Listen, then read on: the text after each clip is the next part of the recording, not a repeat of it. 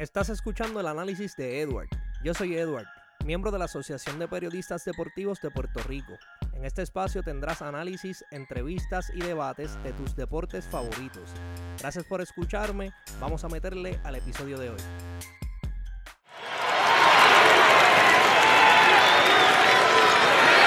¿Qué es lo que Corillo? Bienvenidos al nuevo episodio del análisis de Edward. Hoy es un episodio muy especial Hoy se hace pequeño mi, podcast. Tengo un colaborador que me acompaña de California Baja al Sur, que a mí me va a corregir de allá, de México, el gran prof Lino. Cuéntame, hermano, ¿cómo estás tú? Bien, bien, bien, gracias. Aquí soy el prof Lino. Súbele, apágale. Aquí estamos con el análisis de Edward. Todo un gusto, todo un honor. Me siento honrado de que me tomaras en cuenta para, colaborar contigo. Eh, te abro las puertas de mi hogar. Acá estamos. Estamos ready, como dicen ustedes. Soy de Baja California Sur México y, a darle este tema me, encanta, se va a poner bueno. No, acá igual. Rico. Ahí, eh, un amigo mexicano y ah, igual, de igual forma, hermano, acá en Puerto Rico, para las que sean, cuando sean. Pero vamos a darle rapidito al tema.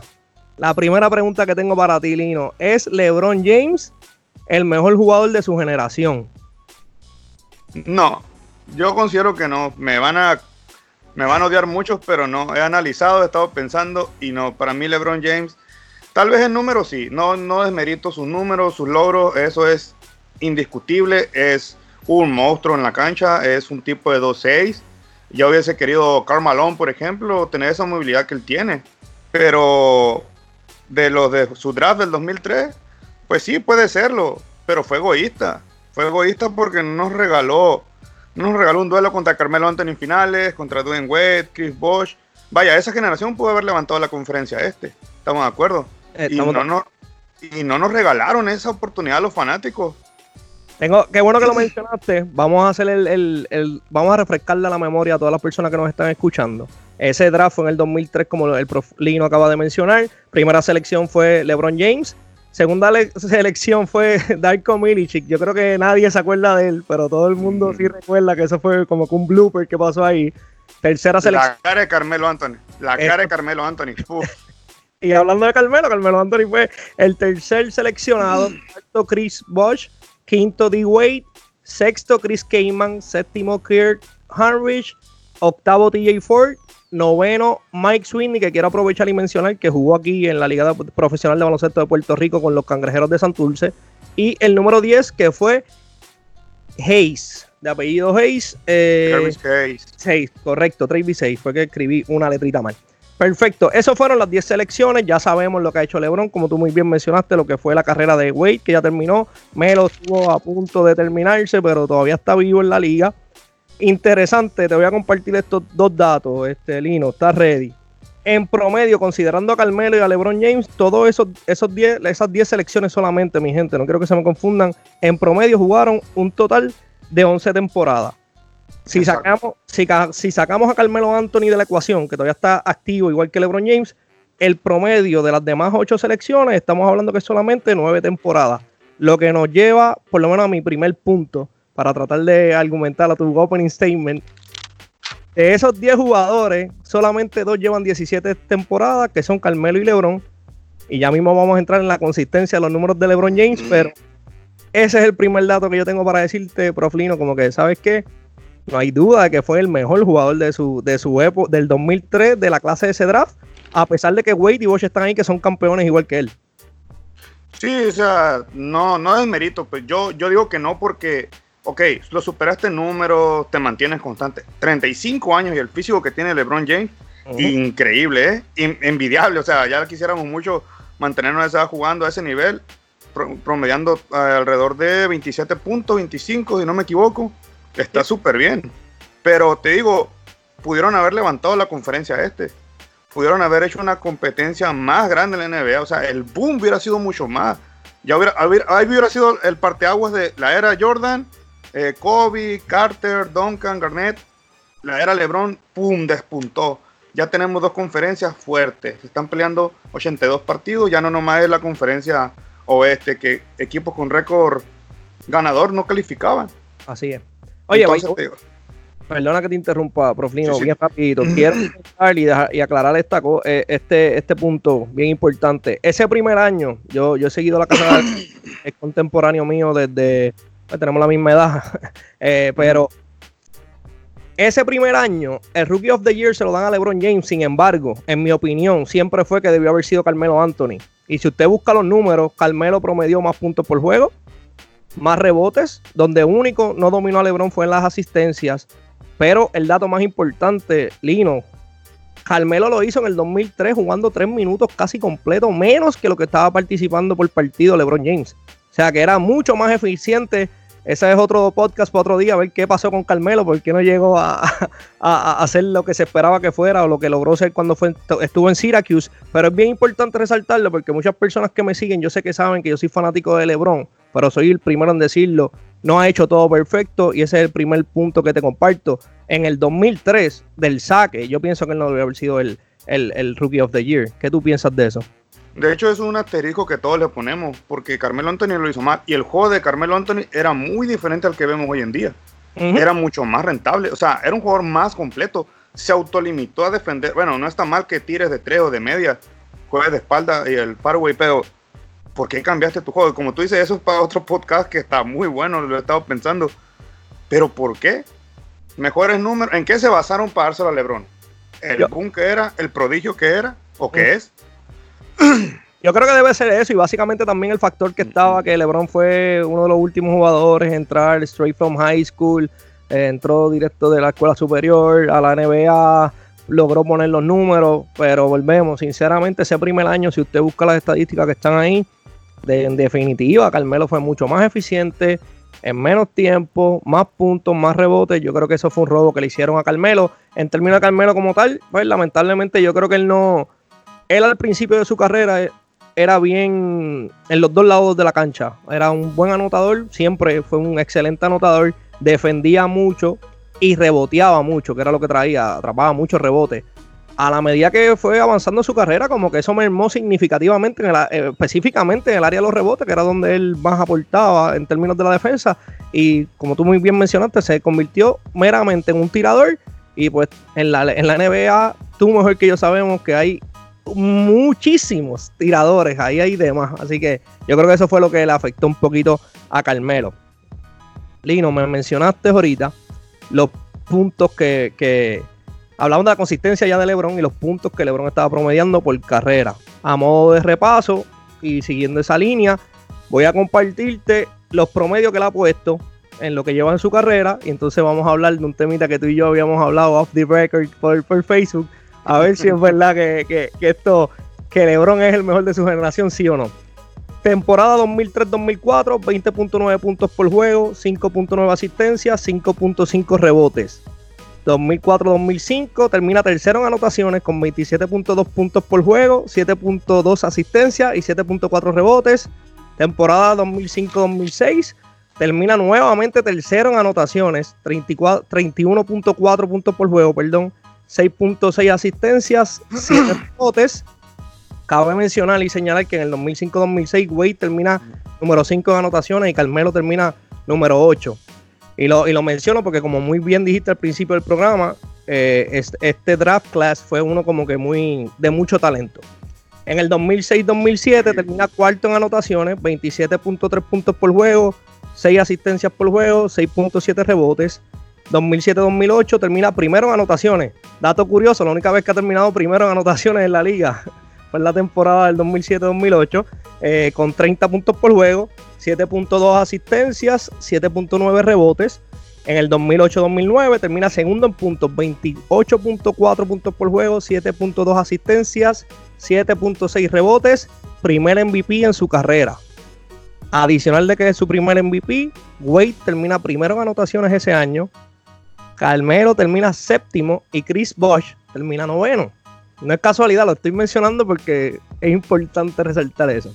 En el 2009-2010 termina segundo en anotaciones con 29.7 puntos por juego, 8.6 asistencias por juego, 7.3 rebotes por juego, también es MVP, así consigue su segundo.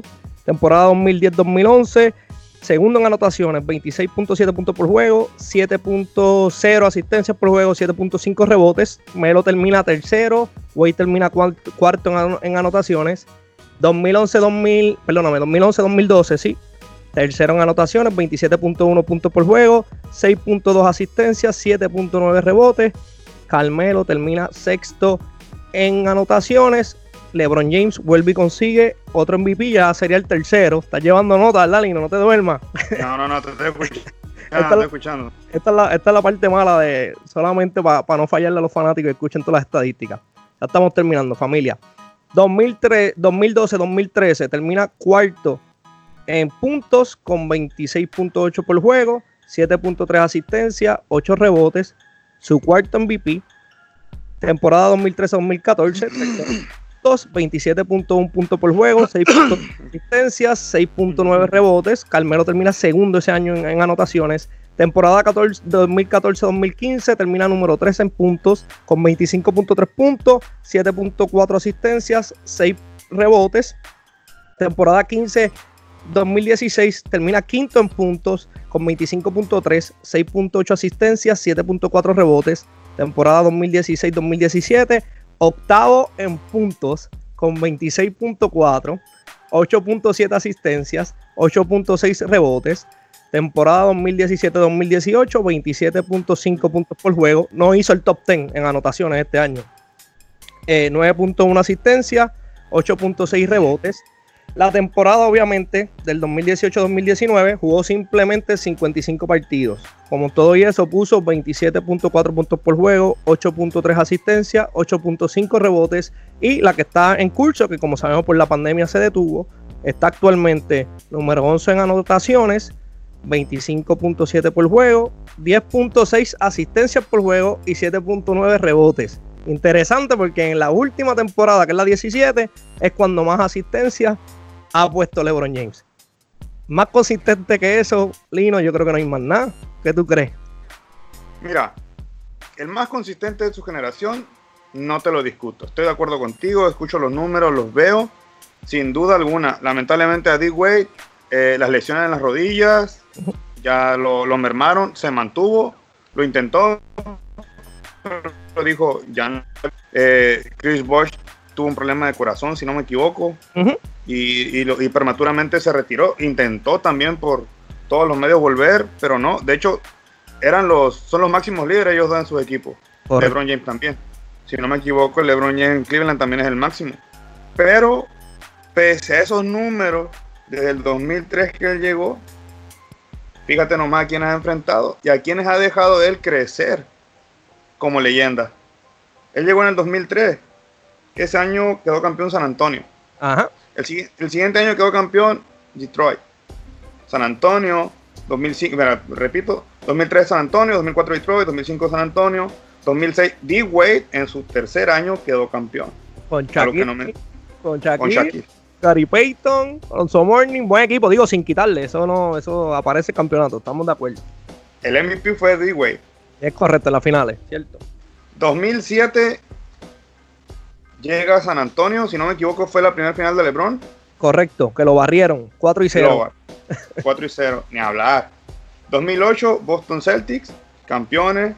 2009, 2010 los Lakers. 2011, Dirk Nowitzki, ya con el Big Three de Miami, en su prime. Con buenos números. Logran el back-to-back, 2012-2013, perfecto. 2014, la revancha con San Antonio, ganan 4-1 con un Kawhi Leonard, que quién era Kawhi Leonard en el 2014, un don nadie. Nadie conocía a Kawhi Leonard. O si tú te acuerdas de Kawhi Leonard antes, mencióname. No, no, recuerda que eh, esa, acuérdate, ese año en particular estaba ese cambio de, como digo yo, el pase de batón generacional. Estaba la salida de Tim Duncan, Tony Parker, Ginobili, que era todavía el, tridente, como decimos en el, en el fútbol de que tenía San Antonio y Kawhi estaba básicamente dando, despuntando, vamos a ponerlo así, estaba todavía entrando en el sistema de Popovich y no era la figura, todavía no era el, go-to guy en ese entonces, todavía giraba en torno al, al, Big Three que en algún momento fueron Parker, Ginobili y, Duncan. Sí, así es, y te digo, mira, 2015 contra Golden State, 2016, para mí, ese era el LeBron James que me hubiera gustado ver toda su carrera, ese LeBron el que le dio la vuelta al 3-1. Ese LeBron James para mí, yo creo que te lo acepto. Yo soy fan de Jordan, va a ser mi ídolo toda la vida. Era el Goa. LeBron James, si juega así toda su carrera, es el Goa del básquetbol, definitivamente. Ya de ahí, pues sabe la historia, que llega Kevin Durant, ganan un back-to-back Golden State, y pues él actualmente es Toronto Raptors. Yo por eso lo cuestiono mucho, porque marcó grandes números, mantiene grandes números, ha sido el más consistente desde su generación, sí, pero ha tomado malas decisiones, como te digo, no nos regalaron un duelo en finales como Detroit, Chicago, eh, Magic, Magic Beer, ¿qué otro te gusta? Nueva York, que mencionabas con tu amigo René, Nueva York, Chicago, Indiana, Chicago. Eso me hubiera gustado ver a mí como fanático. Toronto contra Miami, una, final, una final Carmelo James, imagínate, nunca la tuvimos. Yo sé que esto no es boxeo, ¿no? Que los promotores se encargan y eh, ponemos a los dos mejores a, pegarse. Yo sé que aquí es diferente. Pero ah. los pudieron haber regalado. No, más Y en esa misma dirección, en el 2008, cuando él gana el primer MVP, que pierde controlando en la, en la conferencia del Este, esa la, la, la, expectativa de nosotros los fanáticos básicamente era, era la primera final de LeBron contra Kobe Bryant. No se, dio, no se dio porque a mí no, pues, ya ustedes saben lo que pasó, no se dio.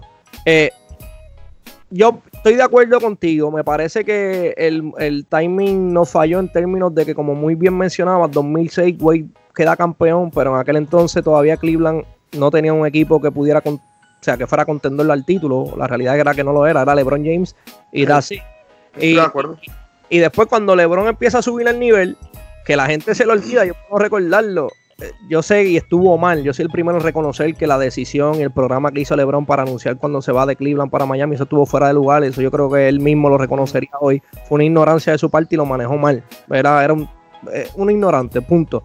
Pero no podemos olvidar que el, primer Big Three en esa época de los 2000, bueno, no el primero, pero que fue uno significativo, fue el regalo que le hizo Minnesota de Kevin Garnett a Boston cuando montan a Paul Pierce, Kevin Garnett y, y, ese, ese fue el equipo que LeBron nunca, cuando tú miras esos años, lamentablemente, como mencioné, Wade, Bosch en Toronto nunca tuvo a nadie, Carmelo estaba en el oeste, después pasa a los Knicks, pero nunca en realidad fueron contendores. Cuando tú miras, lamentablemente, el timing de los equipos, la gerencia, los jugadores, las lesiones, nunca tuvimos como que en realidad un, un careo entre ninguno de ellos, porque si, por ejemplo, Miami quedaba campeón, Cleveland estaba en el piso o Cleveland está jugando bien, tiene a Boston, pero en realidad la competencia era Boston, que ahí pues ya como quiera no era, no era lo que nosotros esperábamos de ver a los mejores de su año enfrentarse uno a otro, nunca coincidieron y después obviamente cuando se toma la decisión, cogimos a, déjame para no fallar, déjame buscar, cogiste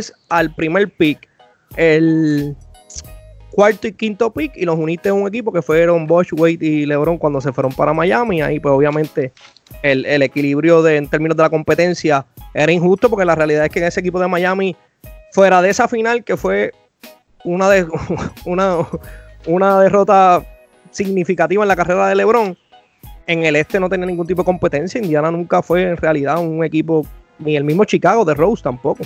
¿Qué te parece? Ahora, no mencionaste algo. LeBron, James tiene la fama de correr jugadores, exigir jugadores. Entonces, él a la gerencia de Cleveland le ha exigido jugadores. Pero eso es muy cierto, es cierto. Sin embargo, y eso es lo bueno y lo grandioso que se lo comenté a René en el, en el video que hacía alusión hace un ratito de Pat Riley y dijo que él era un Judas. eso es otra conversación. Pero sin embargo, ahí es donde tú ves, y eso es un excelente punto, Lino, donde tú ves la diferencia. Pat Riley todavía sigue siendo un, sigue siendo, es un veterano de la liga, fue coach, fue asistente, es un excelente gerente general. Cuando LeBron va a Miami, que él trata de hacer eso que tú acabas de plantear, como que quiero mover mi, ficha y quiero traer a mis jugadores y esto es lo que yo quiero, empieza a exigir. Para le dijo que no. Por eso fue que regresó a Cleveland, porque para Riley todavía sigue en el concepto que fue el que tú y yo vivimos cuando veíamos la NBA, que la organización, el equipo, va por encima de los jugadores. Fue lo que le pasó a Jordan. El que vio el documental de, de The Last Dance sabe que cuando trataron de, traerle jugadores que ellos no estaban de acuerdo o que los estaban tratando de poner por encima de. Oye, la, el documental comienza diciendo que el gerente general para romper el equipo. Y acaban de quedar campeones. Y en ese sentido, yo creo que es el, el, clash grande en términos de generaciones y no de los jugadores, sino más bien de cómo el negocio de la NBA ha ido evolucionando. Todavía queda solamente, yo creo, me atrevería a decir ahora mismo para Riley, Popovich también podría ser, que iría en esa ecuación, que son old school, son personas que el, el, equipo va por encima de cualquier jugador y nosotros vamos a tomar las decisiones a base de eso. Lamentablemente, como tú muy bien mencionas, en el caso de Cleveland no fue así. Lo que LeBron James pidiera era lo que tenía y por eso nunca ganó. Allí. sí, pero te das cuenta, tú mismo lo dices. Greg Popovich, Duncan nunca se fue. Ginobili nunca se fue. Parker nunca se fue. A excepción de Kawhi Leonard. Que ahí es donde, mm, bueno, es otro debate, ¿no? Un asterisco pequeño que no lograron mantenerlo. Pero ve, pues los jugadores le fueron fiel. Se mantuvieron. D. Wade no se fue. No. Chris Bosh no se fue. Se fue de Cleveland, su tierra, su casa. no, no, no, no, le regaló una dinastía. No. No le regaló una dinastía. Donde, donde lo defiendo yo un poco que tal vez no es un mercado Cleveland para los jugadores de la NBA. No es una atracción como Los Ángeles Lakers, Los Ángeles Clippers, eh, Chicago, Boston yo considero que no es una ciudad rentable para ellos, no es un atractivo pues para ellos. Sí, no, los que llegaron ahí, los que llegaron ahí fue porque está LeBron James. Tú sabes que cuando es la agencia libre y que LeBron James va a firmar, todos esperan a ver dónde va a firmar LeBron James. Correcto. Yo pienso también que está el factor, y esta ya mi opinión. Eh, hay que recordar que la presión en términos del marketing, el branding que LeBron James quería vender, y al que no lo sepa, pues no sé en qué, en qué burbuja vive, pero como tú y yo sabemos desde el principio, el King, The Chosen One, eh, yo voy a ser el, sucesor del trono, el próximo Jordan, toda esta promoción que se creó previo a que él empezara a jugar la NBA, todo esto era cuando todavía estaba en high school, yo creo que llegó el punto de que, ok, tú me estás vendiendo, porque en el 2008, por ejemplo, tú prendías un, partido de, de NBA y de 10 anuncios que daban, LeBron James estaba en 9, anunciando, promocionando cosas y haciendo cosas. Y yo creo que llegó el punto de que él se desesperó y dijo, mira, mm. si yo no avanzo a ganar un título, pues como yo le sigo vendiendo a la gente que yo soy el próximo Jordan si llevo 6, 7 años aquí todavía no he ganado. Y yo creo que está el factor negocio que las personas pueden opinar lo que, lo, que, lo que deseen sobre LeBron James en términos de persona. Yo lo encuentro interesante, pues yo no lo conozco, yo no sé cómo es él como jugador, pero hay algo que todo el mundo tiene que reconocer. LeBron James, en este sentido, yo lo comparo mucho con Floyd Mayweather y es por la sencilla razón que ellos conocen el negocio y ellos todas sus decisiones va a ser basada, obviamente el deporte va a ser una, pero lo que le sea más rentable para ellos en términos económicos. No sé qué tú piensas de eso. Yo creo que en ese aspecto que tú mencionas, y me preparé en eso, me imaginé me lo ibas a comentar. Yo creo que no tuvo tanto la culpa LeBron James, ¿eh? ahí me pongo un lado de su lado. O sea, yo sé que es un negocio y se había ido Jordan. Se fue Jordan y la NBA vino en pique un momento hasta que LeBron James y Kobe Bryant llegaron a su prime. Y pues así lo quisieron vender, como el nuevo Rey, el nuevo Jordan. Ahí no fue tanto culpa de él, fue más culpa de la, del marketing, de la Nike. Porque tú recordarás, cuando llegó Jordan en el 84, él no llegó diciendo soy, soy su majestad. Así es. O sea, la cantidad de apodos que le pusieron a Jordan, él no dijo, ni me tienes que llamar así. Ahora, LeBron James le dijeron, este es el marketing, este es el negocio. Antes de entrar a la NBA ya había firmado un contrato que yo nunca había sabido de un, de un novato. Así fue. Y eh, si no me equivoco, 90 millones de dólares. Pues la Nike, sí, correcto. O sea, ¿y quién le dice que no a 90 millones de dólares? ¿Me explico? Sí. Entonces, yo quiero, yo creo que ahí me pongo de su lado. No, no fue tanto su culpa, pero aceptó el reto. Entonces, ok, no fue tu culpa, pero aceptaste el reto. Si aceptaste el reto, es grandísimo. ¿Sabes quién te dejó la batuta? O sea, alguien que no perdió. Como dije, yo no recuerdo. Jordan lo dijo una vez. No lo quería decir, pero nadie recuerda a los perdedores. Y te digo, ¿quién no recuerda a Jordan? ¿Cómo lo recuerdas tú? Yo lo recuerdo ganando. Recuerdo a los Toros de Chicago Bulls ganando. Entonces, ese es el recuerdo que yo tengo. Te digo, yo voy a recordar a LeBron James por sus números, porque creo que va a romper el récord de, de Karim Abdul-Jabbar. Lo va a superar, sin duda alguna. Necesita promediar 25 puntos, 24. Se mantiene físicamente bien. No es un jugador que se lesione constantemente. Esperemos lo perdone el, el Dios tiempo, ¿no? Pero considero que sí, sí valora. Entonces yo lo cuestiono mucho porque entonces, ¿jugaste para qué? ¿Aceptaste el reto? ¿Para qué? ¿Para ser el mejor para venderte como el mejor o para lograr ser el mejor mediante números.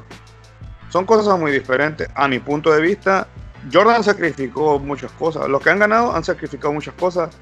De hecho, hace poco, no recuerdo el nombre del jugador de fútbol americano, eh, Tom Brady. Tom Brady nunca aceptó un contrato millonario para mantener un equipo ganador en los Patriotas. Sí. Y, y coreback que ha aceptado, jugador que aceptó un contrato máximo, ese equipo es americano. No vuelve a ganar. Sí. No, no gana constantemente. Entonces digo, por número, los números son para romperse, los récords son para romperse. LeBron James los va a romper. Sin duda alguna, no está en telejuicio, no soy ciego.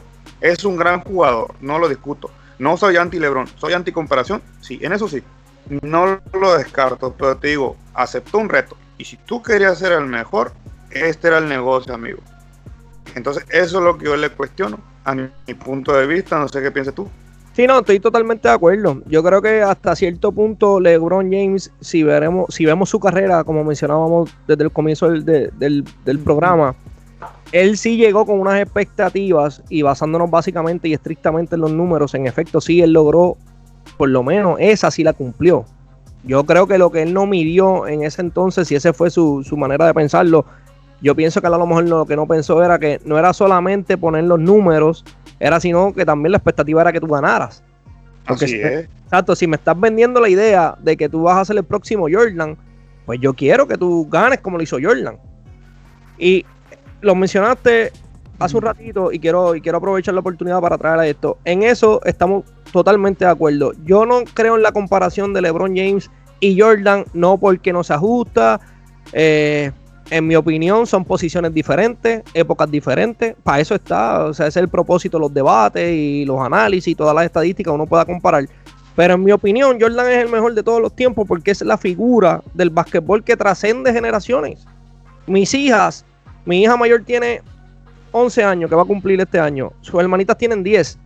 Ellas saben quién es Michael Jordan, sin embargo, ellas nunca vieron a Jordan jugar. Y ese es el nivel que yo entiendo. O sea, lo que fue Mohamed Ali para el boxeo, lo que fue Tiger Woods para el golf, lo que fue Michael Phelps para la natación, lo que fue Usain Bolt para el atletismo. Siempre hay una figura que trasciende generaciones. Ese fue el caso de Jordan. Le guste, en paz descanse a Kobe, a LeBron, a Wade, a Kevin Durant, a todos los que sigan, les guste o no, no lo van a superar porque es que lo que ustedes están jugando y lo que ustedes aspiran, ya hubo un tipo que lo hizo. Ya Jordan vino, ganó y fue el que globalizó el, el básquetbol a nivel mundial. Y es que yo sé que tú lo recuerdas cuando fueron en el 92 a Barcelona, esa Olimpiada, el Dream Team. Gracias a la figura tan grande que era Jordan, que estaba en ascenso, ellos fueron los que expandieron la NBA en Europa y en el resto del mundo. Fue antes de eso. Busca la historia. En los 80 estuvo Jordan y Bird, por ejemplo. Este, perdóname, eh, Larry Bird y Magic Johnson estuvieron en los 80. Yo no creo que en los 80 en Alemania vieran a la NBA. Lo dudo. Eso pasó hasta que mm. llegó y subió. ¿Me entiendes lo que te quiero decir? Y en ese sentido, yo creo que la comparación no, hace sentido y estoy de acuerdo contigo totalmente. A, mí lo que me dicen mucho mis amigos o lo escucho en los medios, hablemos de su era, de su época. Ok, hablemos de jugadores de su época. Dejaste, como, me, si te topas a Tim Duncan, es más, no, no Tim Duncan, si te toparas a JJ Barea, platicaras un día con él ya de grande, de viejo, y que estén platicando historias, ¿qué te va a platicar JJ Barea? Que le ganó a LeBron James una final. Exacto. ¿Me explico? Si te topas a, a Charles Barkley una plática, oye, no, Jordan no me dejó ganar. Malone sigue dolido de esas dos derrotas. No, no quiso participar de Lance Dance. No quiso, dio una entrevista muy a fuerza. Contestó la pregunta muy a fuerza. Y Saya Thomas sigue odiando a Jordan a pesar que le ganó. O sea, ¿me explico? Si tú te sientas con JJ Barea, que, que es de tu tierra, él va a decir, yo quedé campeón y le gané el Big Three de Miami. Así fue. Y fue para la victoria, by the way. entonces te digo, búscate uno de la época de, Jordan, de, hey, no nos dejó ganar. Y si te dice, te topas Olajuwon, se retiró y fue un que de campeón. Entonces, eso es lo, lo, que yo le cuestiono a él, pues. Si yo sin duda le gana a todos esos, o sea, te digo, el mejor LeBron James que yo vi fue el del 3-1. No le quito mérito. Al principio sí, por echar relajo, pero dije, no, hay que ser frío, las cosas como son. El tipo logró algo inédito y jugó a buen nivel. Incluso la primera final que perdió contra Golden State jugó lesionado de la espalda y metió 40 puntos cada partido. Yo decía, hey, si yo veo ese LeBron, si yo veo ese LeBron James desde el 2003, no hombre, yo sin, sin Jordan es mi ídolo, pero el mejor que he visto es LeBron James, dijera. Pero lamentablemente no fue así. Oye, ahora te hago una pregunta, Lino. LeBron James quedó campeón en Miami, como sabemos, quedó campeón en Cleveland, ahora está en su nueva aventura en Los Ángeles, que hace un año, pues obviamente se lesionó, no llegaron a playoffs, no entraron a la postemporada. Este año van en un buen ritmo. Te pregunto yo entonces, si queda campeón en los Lakers, ¿eso cambia tu percepción sobre LeBron James o todavía siguen manteniendo que fue el mejor de su generación, pero hasta ahí? Mm, probablemente me cambie, fíjate. Hace ayer, eh, fíjate, pensé, pensé en tus preguntas, no, no tan mal, ¿eh? Ni dije, si lo gana, no puedo echarle la copa al, COVID porque todos estamos igual. O sea, me puse, me, dije, voy a ser un jugador NBA en mi mente, en mi mundo. Y estoy, voy a enfrentar a LeBron James. Y estamos en nuestro prime y me gana, me ganó bien. Yo estuve en las mismas circunstancias que él. Él está tratando de mantener a Los Ángeles Lakers a tope, a prime. Quien quiera el título tiene que trabajar de una u otra forma. Qué triste qué triste que se topó esto del COVID, del mm. coronavirus. Me da coraje, porque te voy a ser sincero y te lo voy a aceptar. Estaba viendo a un buen LeBron James. De verdad que sí. Y pues sí, también me gana un poco el sentimentalismo de que murió Kobe. Ojalá lo gane por COVID, pero ya haciendo frío, tal vez sí cambie mi perspectiva, ¿eh? Sin, independientemente del coronavirus. Yo no le voy a poner un asterisco si lo gana. Pero quien lo gane, nadie se lo va a llevar. Nadie tiene asterisco.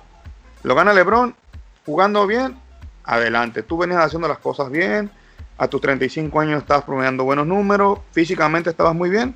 Probablemente sí, Edward, te lo acepto que sí me tal vez cambie mi perspectiva. Eso, eso está interesante. Ahora que lo mencionaste, sé que estamos hablando específicamente de LeBron. La última pregunta antes de irnos. Con todos los casos positivos del COVID que están surgiendo, ¿tú crees que sinceramente la temporada se, lleva, se llegue a completar o no? Hasta ahorita la NBA está firme. Mm, si me lo preguntas a mí, si la NBA sí quiere, sí, sí la va a concluir. Al menos que ahora sí haga una revolución y digan todo, no vamos a ir. Aquí ahora sí va a tener una, va a tener que ser un boom de todo y que el mismo LeBron, porque es la voz y es el líder de este movimiento, igual Gianni, si ellos dicen no jugamos, la NBA va a cancelar. Depende de LeBron James. Mm, lo acepto y está bien. Él quiere salvar la temporada. Pero poner en riesgo tantas vidas, no creo que valga la pena, Edward. Yo desde, mi punto, de, mi punto de vista no vale la pena arriesgar. Incluso imagínate, eh, estaba escuchando unos enlaces en vivo donde la gente hace unos comentarios tan tontos, no, tan, tan inhumanos. Y dije, yo, yo comenté y les dije, ¿qué quieren? Que salga LeBron James enfermo y le pase algo peor, yo no lo quiera, fallezca, yo no quiero que se muera. Yo lo quiero ver jugar. Yo quiero ver Leonard, Kawhi Leonard contra LeBron James una vez más. Uh ante tu compo contra LeBron en una final. Yo no deseo un mal de eso. Entonces, la NBA va firme. Si me preguntas como alguien de la NBA, te voy a decir que sí. Si me preguntas como un jugador, hey, no, cancelemos. Cancelemos, vale más perder dinero que vida. Estoy totalmente de acuerdo y, te hice la pregunta con toda la intención, ya que estamos dedicándole el, tiempo a LeBron James y lo importante que es para su generación y para la liga. Estoy totalmente de acuerdo contigo. Se va a jugar si LeBron James quiere jugar. Si LeBron sale mañana y dice, mira, no, no me interesa porque me preocupa más mi familia, que ya han habido muchos jugadores que han dicho, mira, no voy a jugar porque este, me preocupa más mi familia, no quiero hacerlo, mi salud, lo que haya sido, eh, lo entiendo. Pero si LeBron lo dice, no hay, o, sea, no hay discusión. Estoy 100% seguro que la liga automáticamente dice que no va a ir. Y te das cuenta, los que han rechazado son jugadores secundarios que aceptan su rol. rol correcto. No ha habido un jugador como Gianni. De, quitemos un poquito de lado a LeBron en este momento si quieres, que la imagen es la voz. Pero Leonard, eh, Giannis, que son Anthony Davis, yo creo que ellos cuatro son la voz ahorita. No han dicho no queremos jugar. Y mientras ellos, y sobre todo LeBron, diga quiero jugar, la NBA va a seguir firme.